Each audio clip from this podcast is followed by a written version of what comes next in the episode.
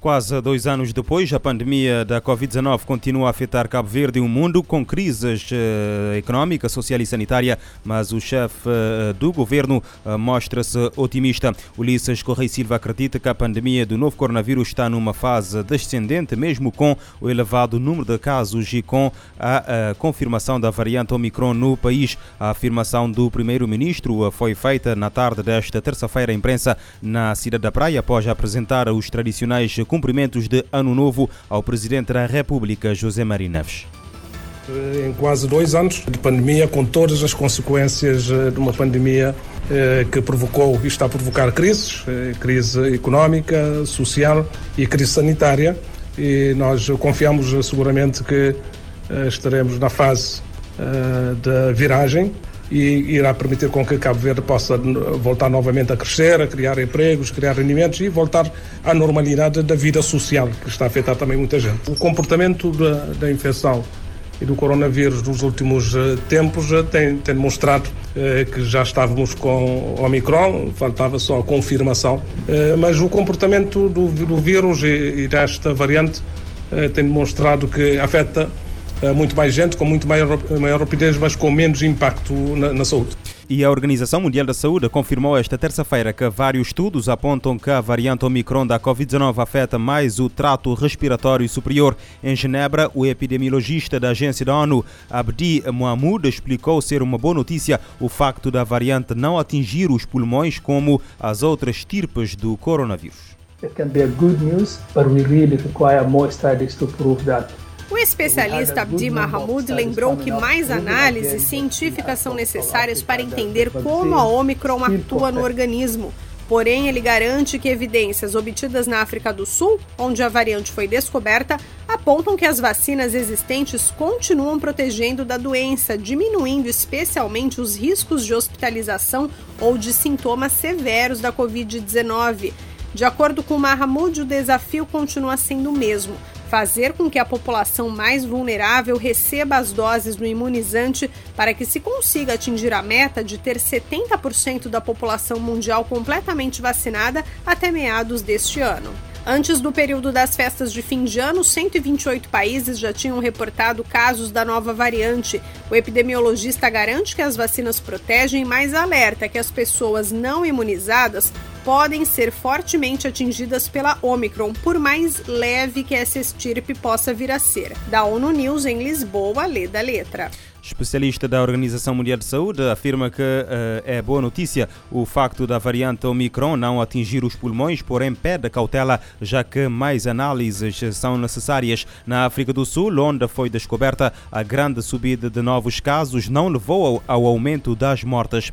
O período de isolamento de pessoas infectadas com SARS-CoV-2 em Cabo Verde passa a ser de sete dias a partir da data do início dos sintomas ou a partir da colheita da amostra cujo resultado tenha sido positivo. A medida faz parte de um conjunto de alterações na abordagem à Covid-19 introduzidas eh, esta terça-feira eh, pela Direção Nacional da Saúde. De acordo com a circular, os contatos próximos de pessoas com infecção por SARS-CoV-2, se não apresentarem sintomas, não precisam de fazer teste de despiste nem cumprir a quarentena profilática. Eh, se apresentarem sintomas, devem contactar a Delegacia de Saúde para a realização de teste. Se o resultado for negativo, regressam à vida normal. Caso o teste apresente resultado positivo, cumprem isolamento nos termos estabelecidos. De acordo com a Direção Nacional de Saúde, esta recomendação deve-se ao facto da maioria das transmissões do SARS-CoV-2 ocorrer um a dois dias antes do período de manifestação de sintomas e dois a três dias após, em qualquer uma das situações situações previstas, ao retornar ao convívio social, as pessoas devem cumprir rigorosamente as medidas de prevenção estipuladas, incluindo o uso adequado de equipamento de proteção individual de acordo com a função que desempenham. Há fortes, e há fortes hipóteses de o suspeito do caso uh, da morte da adolescente de 13 anos, Eliana Ilha do Sal, uh, ser acusado. Uh, quem o diz é o Procurador-Geral da República, Luís José Landim, o alto magistrado do Ministério Público, que falava ontem aos jornalistas após a apresentação dos habituais cumprimentos de Ano Novo ao Presidente da República, José Maria Neves, adiantou que o Ministério Público está a trabalhar de forma serena e eficaz para o desfecho do caso ainda este ano Luís José Landim garante que a instrução vai continuar e que há fortes hipóteses do suspeito ser acusado de facto, uh, demonstrando que a justiça não está parada e nem desatenta. Questionado se esse caso poderá ser resolvido ainda em 2022, disse que esse não é um dos casos mais difíceis, a partir porque já um suspeito e indícios fortes da prática uh, do uh, crime.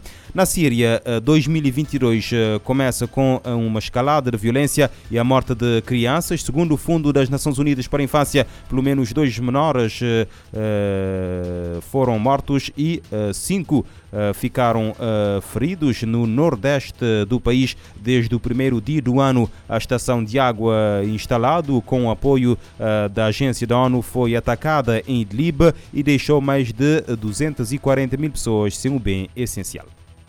O ano de 2022 começou com várias crianças entre vítimas de tragédias na Síria. O Fundo das Nações Unidas para a Infância Unicef revelou que pelo menos dois menores foram mortos e outros cinco ficaram feridos desde 1 de janeiro, com a escalada da violência no noroeste.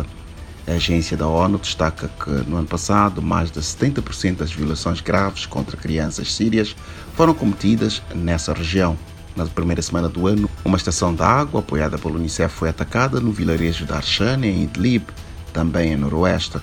Com o ataque, os serviços de abastecimento do recurso foram cortados, prejudicando mais de 241 mil pessoas, a maioria deslocados internos. O Unicef lembra que crianças e serviços básicos nunca podem ser alvo de ataques, destacando ainda que a guerra síria começou há 11 anos. Na semana passada, a agência da ONU alertou que menores de idade continuam pagando um preço alto por vários conflitos que acontecem no mundo, em países como Síria, Afeganistão e Iêmen, entre outros. Da ONU News em Nova York, Eleutério Gavan. O ano de 2022 começou com várias crianças entre as vítimas de tragédias na Síria. O número de migrantes que tentam cruzar a fronteira entre o México e os Estados Unidos à procura de uma vida melhor tem aumentado rapidamente nos últimos anos, de acordo com agências da ONU, após as restrições de viagem durante a pandemia terem eh, desacelerado a migração global em 2020, os números voltaram a subir no ano passado. No México, os dados apontam que a movimentação cresceu em 2021. O país recebeu mais de 123 mil pedidos de asilo de pessoas vindas de países do Caribe, América Central e América do Sul. O número vem em tendência de alta. Em 2014, 2.100 pessoas solicitaram o status de refugiado no México. Cinco anos depois, em 2019, esse número havia aumentado para mais de 70 mil. As agências das Nações Unidas que atuam no México observam que muitos chegam ao país, cada vez mais visto como um local de trânsito e asilo, sem formas de sustento. Assim, entidades como a Agência da ONU para Refugiados, o Acnur, auxiliam famílias e indivíduos a encontrarem abrigo e ajuda psicológica. Em julho de 2021, 70% dos pedidos de asilo estavam concentrados na cidade fronteiriça de Chiapas. O destino recebe voos diários de pessoas expulsas dos Estados Unidos sob a legislação do título 42 ordem de saúde pública emitida em março de 2020, que justifica expulsões por existir uma doença transmissível, inclusive a Covid-19, no país de origem do migrante. Da ONU News em Nova York, Mayra Lopes. Agências das Nações Unidas levam apoio a pessoas que chegam ao país à procura de uma vida melhor.